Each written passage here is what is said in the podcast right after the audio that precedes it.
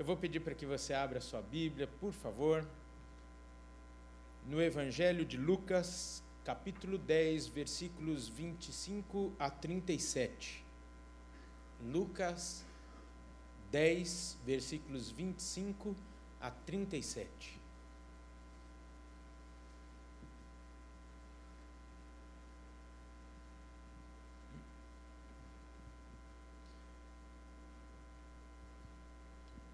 O texto diz assim: Eis que certo homem, intérprete da lei, se levantou com o intuito de pôr Jesus à prova e disse-lhe: Mestre, que farei para herdar a vida eterna? Então Jesus lhe perguntou: O que está escrito na lei? Como o interpretas? A isto ele respondeu: Amarás o Senhor teu Deus de todo o teu coração de toda a tua alma, de todas as suas forças e de todo o teu entendimento, e amarás teu próximo como a ti mesmo. Então Jesus lhe disse: Respondeste corretamente, faze isto e viverás. Ele, porém, querendo justificar-se, perguntou a Jesus: Quem é o meu próximo? Jesus prosseguindo, dizendo: Jesus prosseguiu, dizendo: Certo homem descia de Jerusalém para Jericó e veio a cair em mãos de salteadores, os quais, depois de tudo lhe roubarem e lhe causarem muitos ferimentos, retiraram-se, deixando-o semi-morto no caminho. Casualmente, descia um sacerdote por aquele mesmo caminho e, vendo, passou de largo.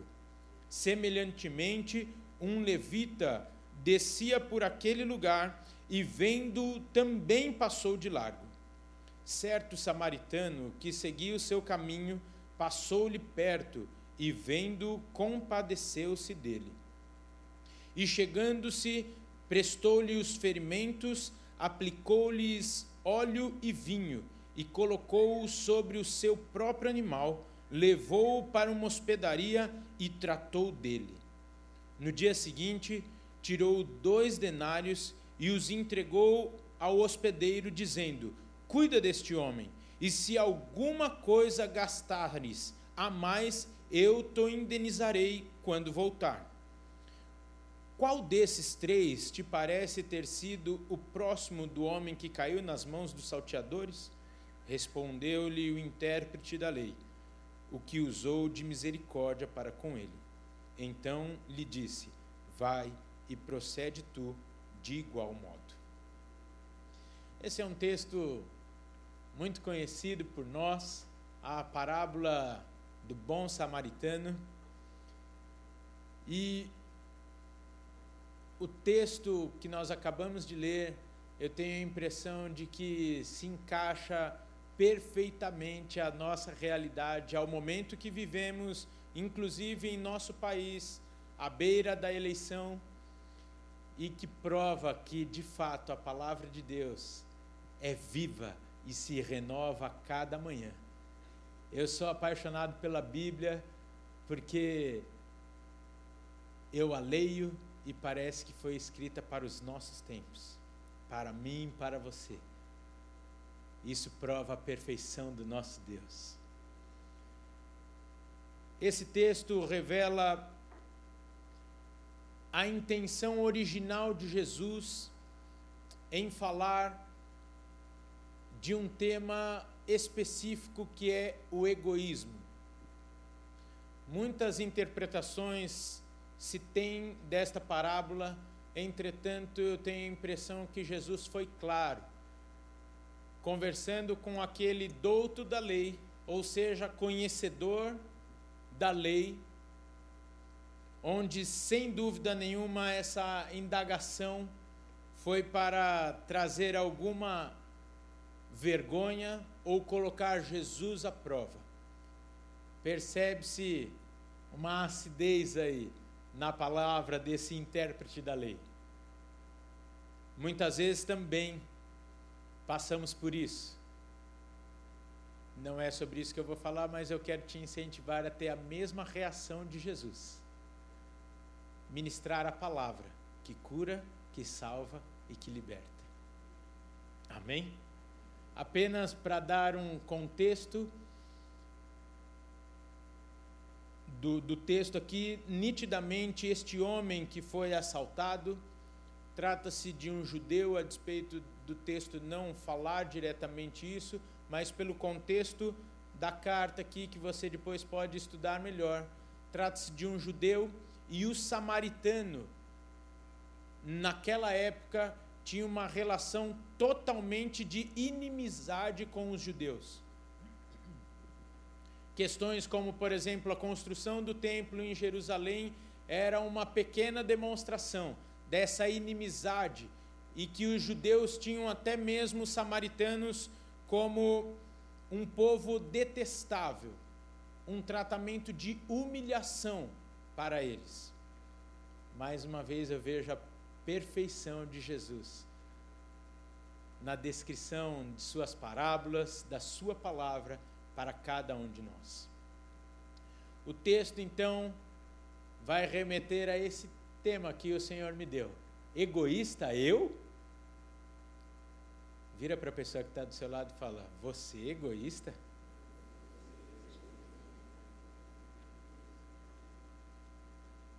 Após então o mestre da lei citar corretamente que a maior lei era amar a Deus sobre todas as coisas e o seu próximo como a ti mesmo, ele pergunta para Jesus: Quem é o meu próximo? Então Jesus usa essa parábola para revelar quem é este próximo. E nessa parábola ele traz três tipos de pessoas, caráter e coração. Três sentimentos que eu creio que nós precisamos nos deparar com eles nesta tarde. E o primeiro dele, então, o primeiro deles é o do salteador esses ladrões que atacaram este homem, pessoas totalmente egoístas, pessoas que vivem, viveram e infelizmente viverão com o conceito de o que é meu é meu e o que é seu eu quero para mim.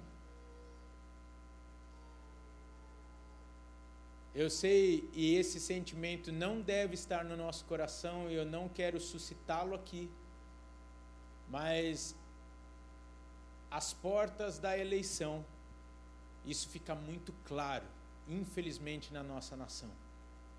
Ontem fui orar por uma menina de 40 dias no hospital, ela está na UTI desde que nasceu, e ali eu agradecendo a Deus junto com os pais pelo privilégio do tratamento que ela vem tendo, todo o cuidado necessário, todo o amparo necessário. E ali eu pensei, uau, será que o Brasil rico do jeito que é, não tem condição de dar isso, essa dignidade para todos os seus habitantes ou todo o povo brasileiro? Enquanto uns morrem de fome, outros estão passando mal de tanto comer.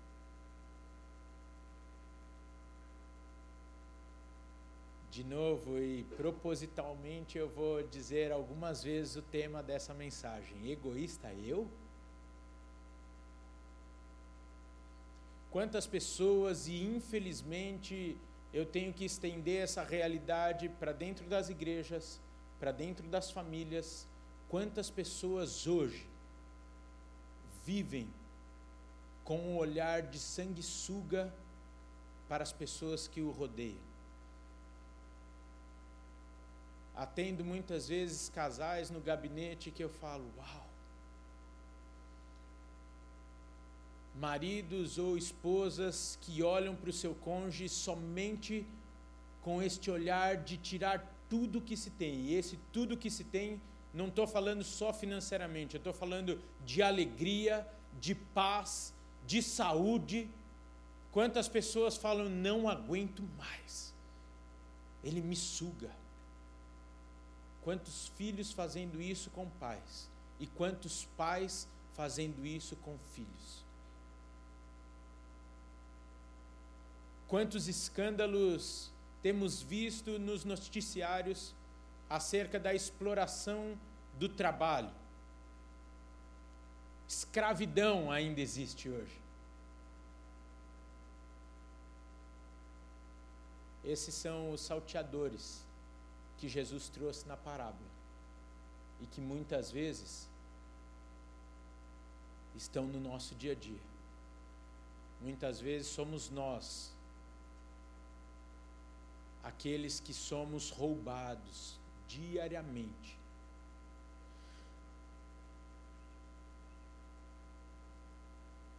Ou que temos sido egoístas a ponto de falar: eu quero me dar bem. Infelizmente, a igreja, como diria o pastor Enéas, mudou muito. Você pergunta, e aqui eu não estou querendo acusar ninguém, mas só trazendo uma reflexão. Quantos hoje estão aqui que não estão envolvidos com nenhuma obra missionária, com nenhum ministério, com nenhuma ação da igreja local ou da igreja de Cristo no mundo? Não precisa me responder, mas se você se enquadra nesta questão, eu peço que o Senhor te traga um santo despertamento e inquietação para que você saia da sua zona de conforto e hoje comece a também dar, porque eu tenho a impressão de que se você só tem recebido este olhar de egoísmo, está permeando a sua vida. Mas, como ninguém aqui está nessa situação, Vamos para a próxima pessoa ou figura trazida por Jesus.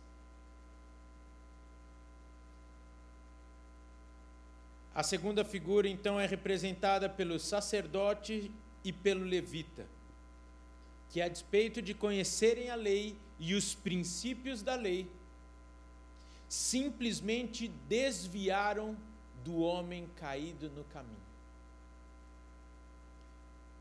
E aqui eu vou trazer uma outra frase que reflete estes homens, ou estas pessoas citadas. Tudo que é meu é meu, e tudo que é teu é teu. E sinceramente, pelo menos na minha interpretação, este olhar, esta pessoa pouquíssimo se difere da primeira que acabamos de pensar juntos. Não é porque você não está fazendo mal ou, não roubando de ninguém que você está enquadrado na visão que o Senhor tem para mim e para você. E entendendo que eu estou falando para uma grande maioria que se diz cristã nessa tarde, eu vou dizer que agora apertou para nós. Sabedores, conhecedores da lei, da palavra, entretanto, com atitudes que não correspondem com o que têm recebido.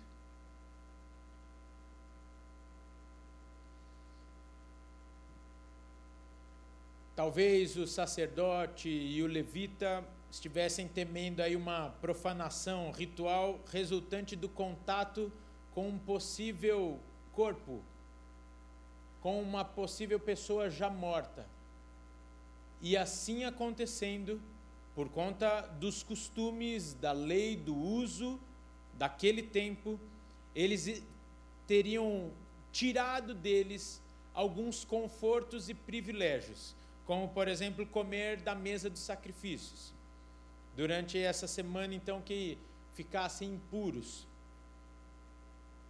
E claramente então podemos entender que eles enxergavam a vítima caída pelo caminho como uma ameaça a essa, ou melhor, uma ameaça a esse conforto e privilégio deles. Ou seja, parar e ter contato com aquela pessoa significava perdas.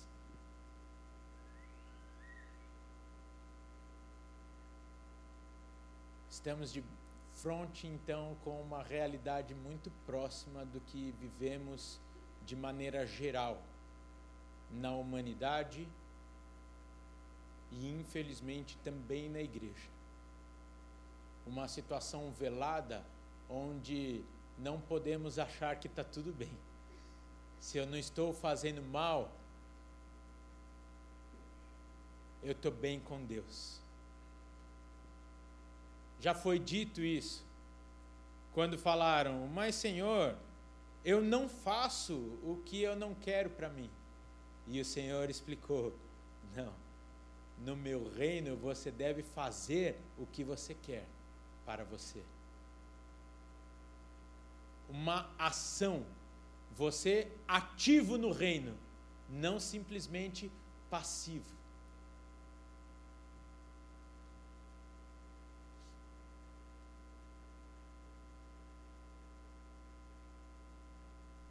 Essa zona de conforto ou o não se prejudicar, infelizmente é o que nós mais temos visto hoje. Casais, famílias, filhos que deixam velado uma situação de ódio rancor e desculpa usar esse termo, mas até de nojo um para com o outro. Escolhendo uma realidade de viver simplesmente os seus próprios interesses. E por conta do tempo eu tenho que correr para a terceira e última figura trazida para nós pelo texto. O do samaritano. O samaritano, ele estava exatamente na mesma situação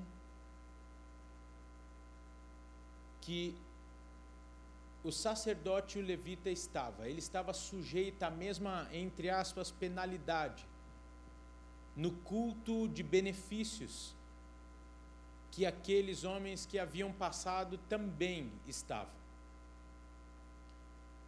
E ainda com alguns agravantes, que muito provavelmente aquele que estava no caminho tratava-se de um inimigo seu, um judeu.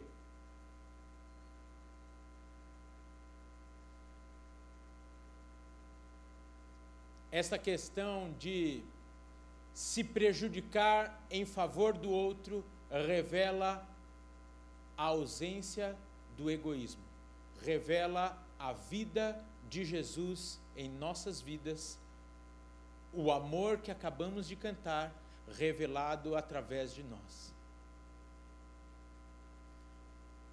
No grego, esse termo compaixão usado no texto, ele vem da palavra efis espanimos, né?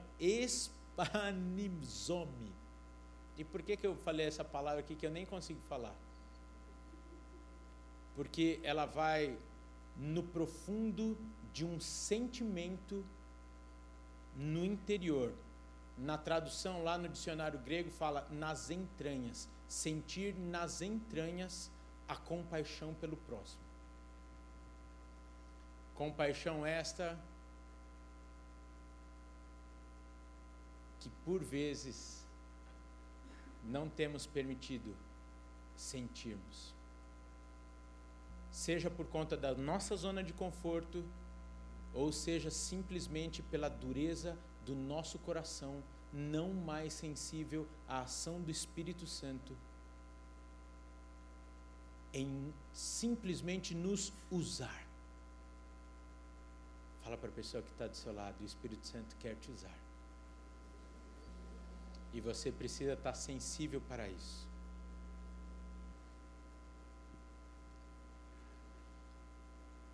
Egoísta eu? Quantas vezes nessa semana, querido, você passou por uma situação semelhante de passar por alguém no caminho e não saiu da sua zona de conforto para manifestar o amor de Deus na vida daquele que talvez nem era o seu inimigo. E eu estou só pontuando essas palavras repetidamente, porque para mim fica nítido a intenção de Jesus no texto ao falar com aquele mestre da lei. O samaritano, além de parar, ele cuida das feridas daquele homem.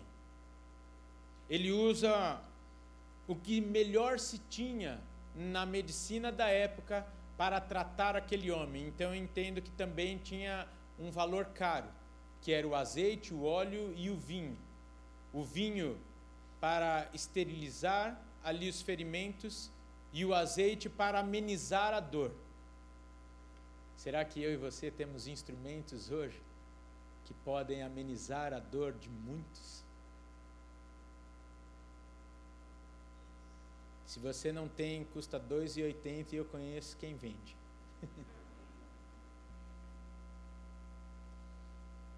Depois disso, o samaritano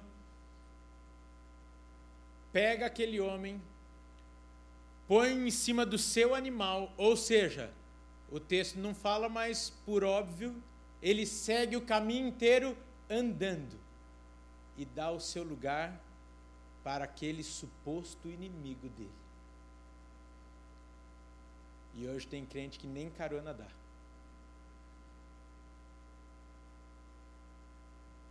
A risada foi torta porque mexe com a gente. E hoje é um dia bom para a gente pôr isso em prática. Separar no ponto de ônibus aqui na frente da igreja, e isso não tem nada de teologia, e vocês podem estar falando, puxa, tinha que ser o Rafael hoje ministrando. Palavra rasa, mas bem prática, queridos. Separar hoje no ponto de ônibus aqui na frente da igreja e perguntar, irmão, irmã, onde você mora? Às vezes vale a pena dar uma desviadinha.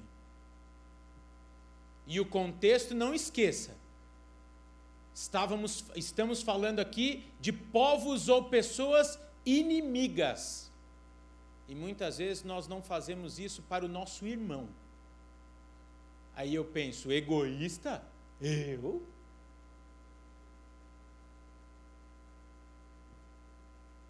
Aí ele leva então aquele homem até uma hospedaria e deixa dois denários, que segundo o historiador Flávio Josefo, esses dois denários, equiparando com a moeda da Europa, da Itália naquela época, era equivalente ao que dava para custear dois meses de cuidado com aquele homem. Ó, você põe hoje dois meses de cuidado para alguém numa clínica, não é pouca coisa, hein? E ainda disse o seguinte: olha, e se você tiver algum custo a mais, quando eu voltar eu pago. Lembrando que naquele contexto, ele sendo samaritano e aquele homem judeu, ele não teria direito a ressarcimento, porque ele não tem direito, então, é, nos dias de hoje, jurídico para cobrar aquele povo inimigo dele. Ele não conseguiria ressarcir de nenhuma forma aquele investimento que ele estava fazendo. Porque por vezes, trazendo para a nossa realidade, a gente até faz, né? Mas pensando na restituição do imposto de renda.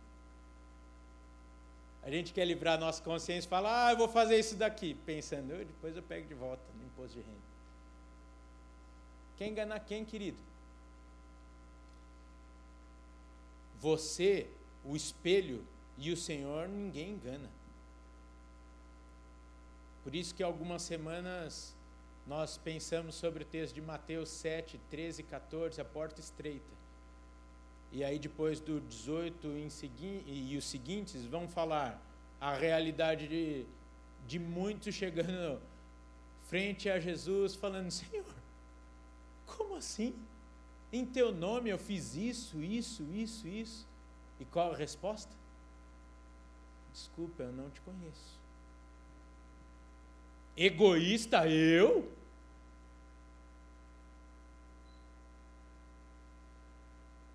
Nesse sentido, então, Jesus vira e disse: Quem te parece ser o próximo deste homem?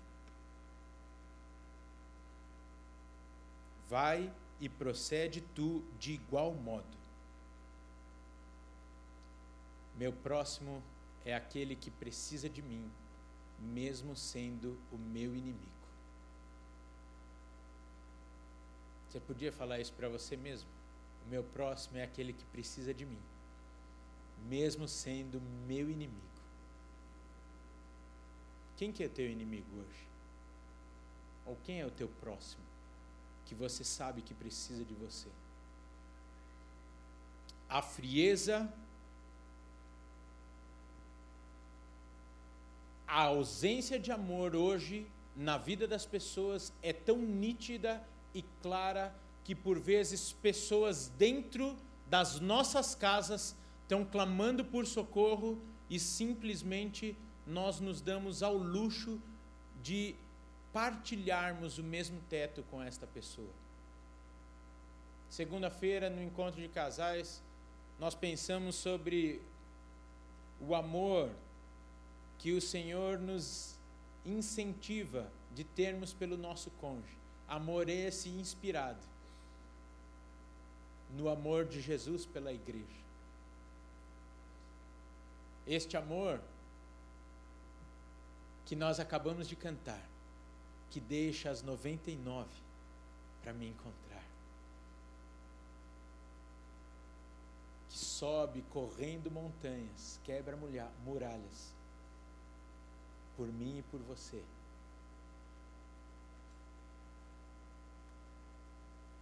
Este amor que revela de forma sincera se nós estamos enquadrados na primeira, na segunda ou na terceira palavra. E eu tenho certeza que muitos aqui estão ouvindo e falando: essa palavra não é para mim. Mas a minha oração é que durante toda essa semana o Senhor te incomode com essa pergunta: egoísta eu? Como está a vida do seu cônjuge? De novo, vou fazer menção com o que pensamos na segunda-feira no encontro de casais. Impossível você estar bem com Deus se o seu cônjuge não está bem com você e nem com Deus. Impossível para um crente que foi marcado por esse amor, por esse poder, ver alguém sofrendo do seu lado e por vezes, infelizmente, a gente ouve da boca de alguns, fez por merecer. Quem planta, colhe. E você tem a resposta de vida para essa pessoa, que é o Senhor Jesus. Egoísta eu? Fácil cantarmos aqui no louvor, levantarmos as nossas mãos. Com uma jaqueta mais bonita que a outra aqui hoje. e amanhã a pessoa que pisa no teu calo lá no teu trabalho, que está te perseguindo, o Senhor te pôs lá para você falar do amor de Deus e falar que Jesus Cristo tem um plano na vida dela e que você a ama. Aí você vai falar: amo nada. Aí você responde a pergunta: egoísta eu?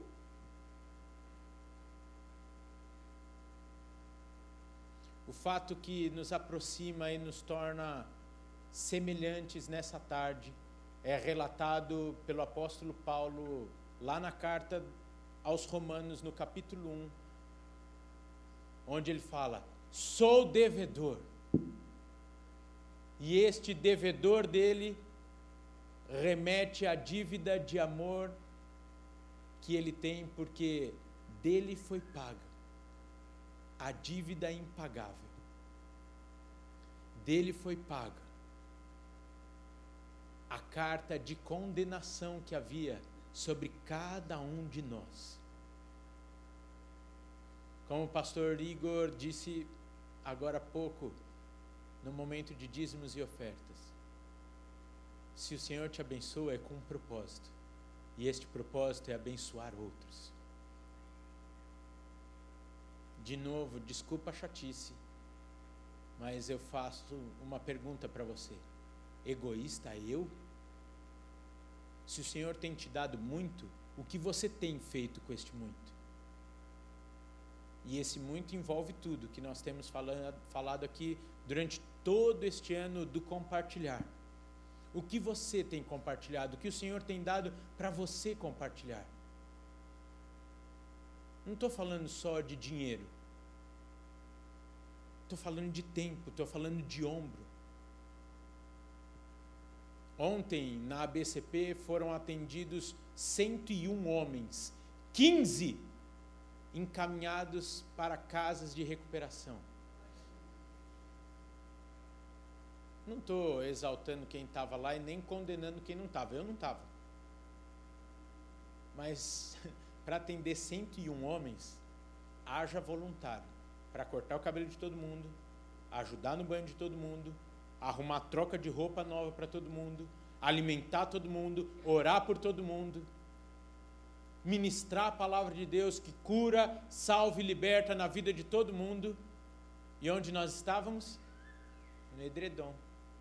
E depois você não quer que eu pergunte, egoísta eu? É confortável vermos o problema e simplesmente desviarmos do caminho. E quem escreveu esse texto, quem falou, foi Jesus Cristo. Cabe a nós simplesmente a clareza de entender que os sabedores da lei e dos princípios foram os que desviaram.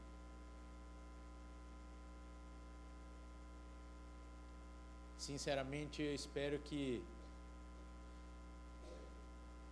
o Senhor não precisa, não precisa nos ensinar trazendo um inimigo para cuidar de nós, mas que nós sejamos aqueles que cuidem dos nossos inimigos. Eu vou pedir para que você feche seus olhos nesse momento.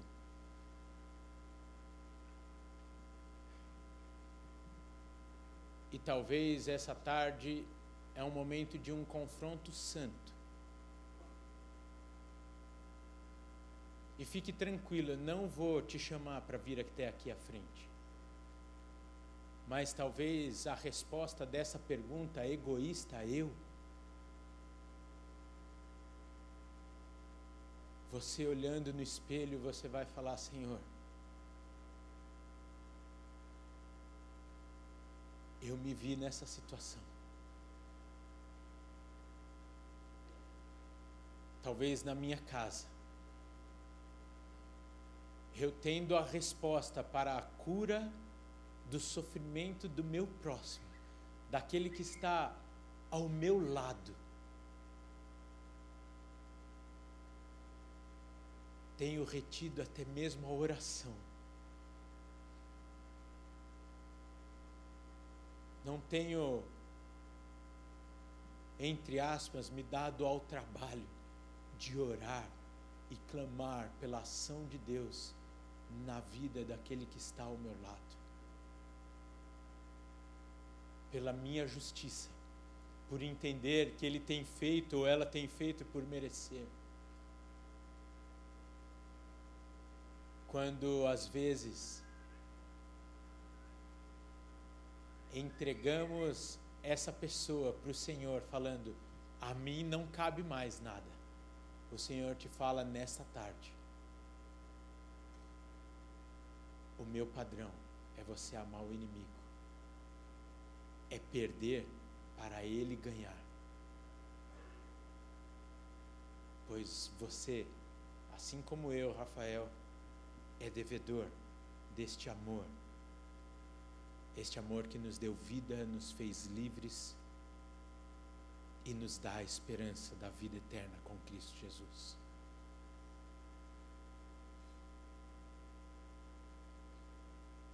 E enquanto a igreja inteira continua com seus olhos fechados, eu gostaria de falar com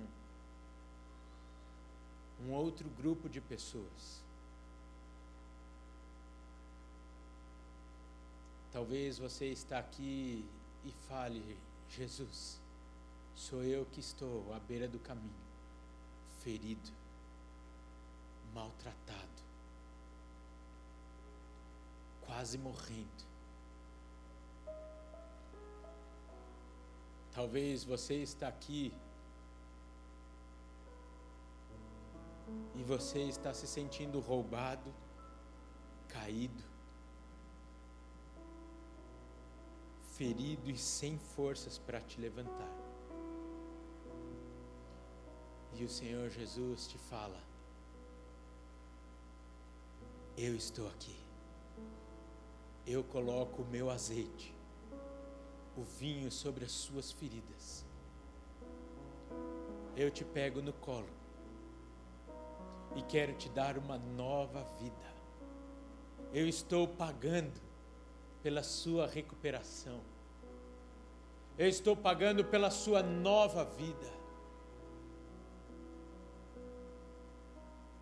E se você está aqui e está nesta situação, se sentindo ferido, quase morto, eu quero orar por você nessa tarde. A igreja vai permanecer em espírito de oração, com seus olhos fechados. E você que quer receber o Senhor Jesus Cristo na sua vida, receber a cura dele nas suas feridas, na sua dor, e receber esse bálsamo, que é a esperança da vida eterna com ele, onde você está, levante sua mão, que eu quero orar com você. Glória a Deus, querida, pela sua vida. Glória a Deus, querida. Aleluia, glória a Deus. Aí onde você está, levante sua mão. Essa é a função da igreja. Levar esta cura, o socorro para a sua vida. E esta é a tarde que o Senhor escolheu para falar, filha, filho, eu estou contigo. E eu vou pedir então para que você que levantou as suas mãos, venha aqui que nós queremos orar com você. Por favor, saia do seu lugar. Você que levantou a sua mão, você que está perto dessa pessoa, ajude ela a vir até aqui. Nós queremos orar por vocês, em nome de Jesus. Não se envergonhe. Essa tarde é tarde de cura de vida, de libertação. A igreja permaneça orando, por favor. Eu não sei qual é a ferida que está doendo, mas eu sei do Deus que cura essa ferida, o Deus que sara, o Deus que limpa, o Deus que dá esperança ao perdido, ao caído. Eu vou fazer duas orações. Uma por vocês. E a segunda oração, vocês entendendo a necessidade de entregarem a sua vida ao Senhor Jesus Cristo, para que Ele cure as feridas pague a conta da sua dívida, para a partir de hoje a sua vida ter um novo dono, um novo Senhor, Jesus Cristo, o Galileu, Nazareno, que acabamos de cantar. A igreja pode se colocar de pé e estender as suas mãos aqui para frente, por favor.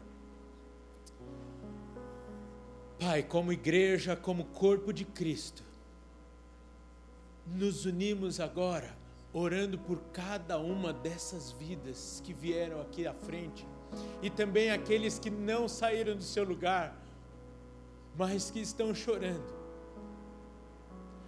largados ao caminho, feridos, quase mortos. Tu és o Deus que sara a ferida, que sopra vida, que dá a esperança do amanhã, que não olha para quem nós somos, a despeito de ainda teus inimigos, tu nos ama e tu investe em nós. Pai, alcança cada um desses corações aqui nessa tarde. Ministra a tua vida, o teu amor, a tua graça e misericórdia. É a nossa oração como igreja. Em o nome de Jesus. Amém. Amém. Agora eu vou fazer uma oração. E se você quiser, você pode repetir. Uma oração de entrega da sua vida, do seu coração, do seu futuro a este Deus maravilhoso, que pode escrever uma nova história, e é o desejo dele escrever uma nova história comigo e com você. Eu vou pedir para que você coloque a mão no seu coração e repita essa oração. Senhor Jesus, eu reconheço o meu estado nessa tarde. E reconheço a carência do teu amor e da sua vida em mim.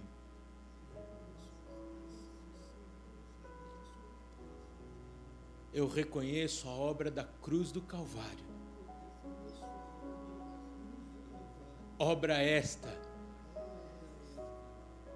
para me tornar livre, limpo. E por isso eu entrego o controle da minha vida em tuas mãos. Reina em minha vida, hoje e sempre. Cura as minhas feridas, tira a minha dor Tira o egoísmo do meu coração. Faz tudo novo. Eu quero te conhecer. Eu quero viver contigo. Não mais como inimigo, mas como alguém que pode ser chamado de filho, de amigo Escreve o meu nome no livro da vida. Faz tudo novo.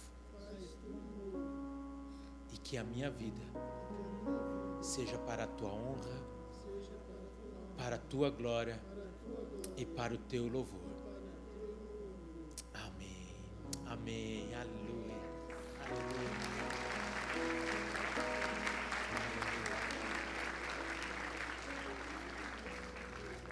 Duas coisas preciosas acontecem quando nós entregamos a nossa vida ao Senhor Jesus.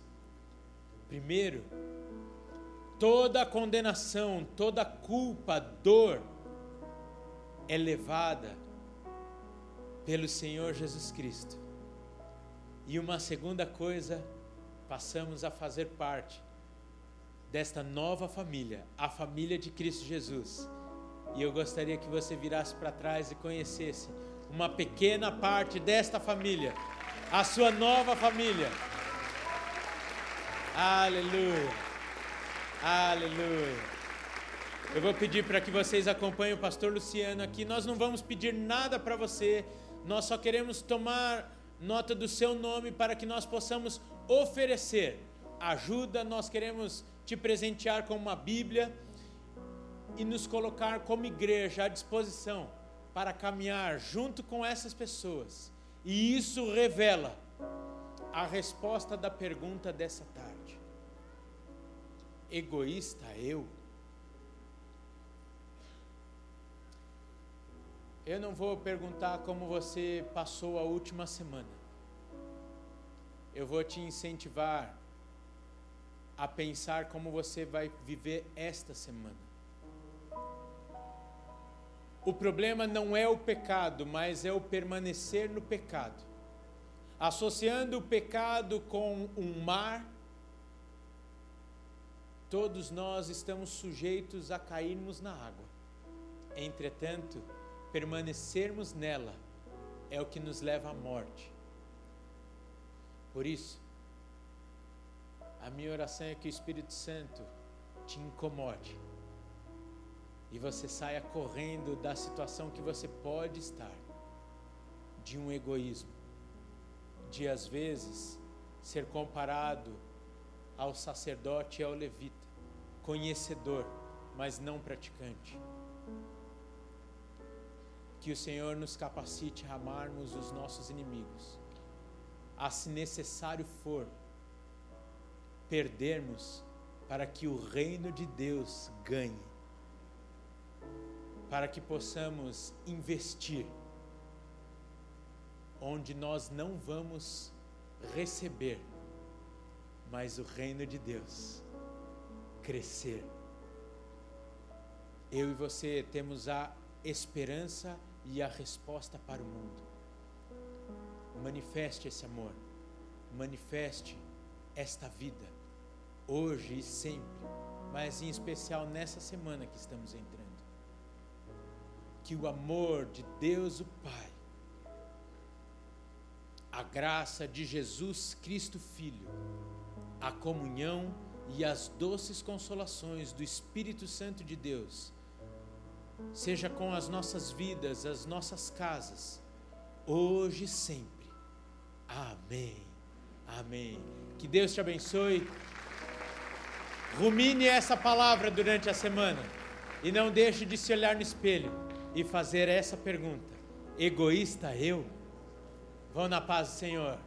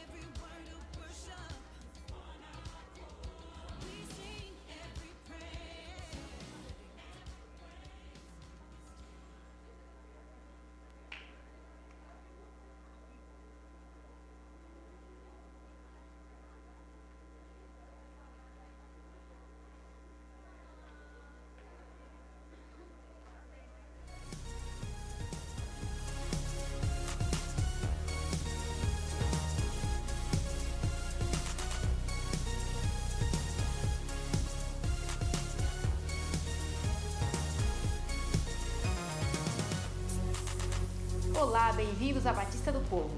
Vamos ver o que aconteceu essa semana? No sabadão, tivemos o nosso Piquenique do Povo. Momentos preciosos para as famílias da nossa igreja e também aconteceram os Jogos Radicais. Na segunda-feira, mais uma vez, os casais se encontraram aqui na IBP para serem edificados e alimentados pela palavra do Senhor. Não perca o próximo culto de casais. Agora que você viu o que aconteceu essa semana, fique ligado no que vem por aí. Você não é apenas um profissional ou um empreendedor. Você é um vocacionado. Deus o chamou para uma tarefa especial. E nós queremos conversar com você sobre isso. Vem nos dias 28 e 29 de setembro a conferência Viver a Vocação. Nenhum profissional ou vocacionado da Igreja Batista do Povo poderia ficar de fora. Você é nosso convidado especial e será abençoado. Dos dias 19 a 21 de outubro acontecerá o acampamento da família. Restam poucas vagas, então acesse o nosso site e faça sua inscrição. O trabalho da BCP tem crescido muito e mais do que nunca precisamos de profissionais para fortalecer o nosso time. Se você, assim como nós, é apaixonado por pessoas, é formado em serviço social e se identifica com a nossa causa, envie um e-mail para contato@abcpovo.org.br. Nós estamos procurando você, assistente social. Senhoras e senhores, meninos e meninas, o grupo de teatro autor orgulhosamente apresenta Amadurecer.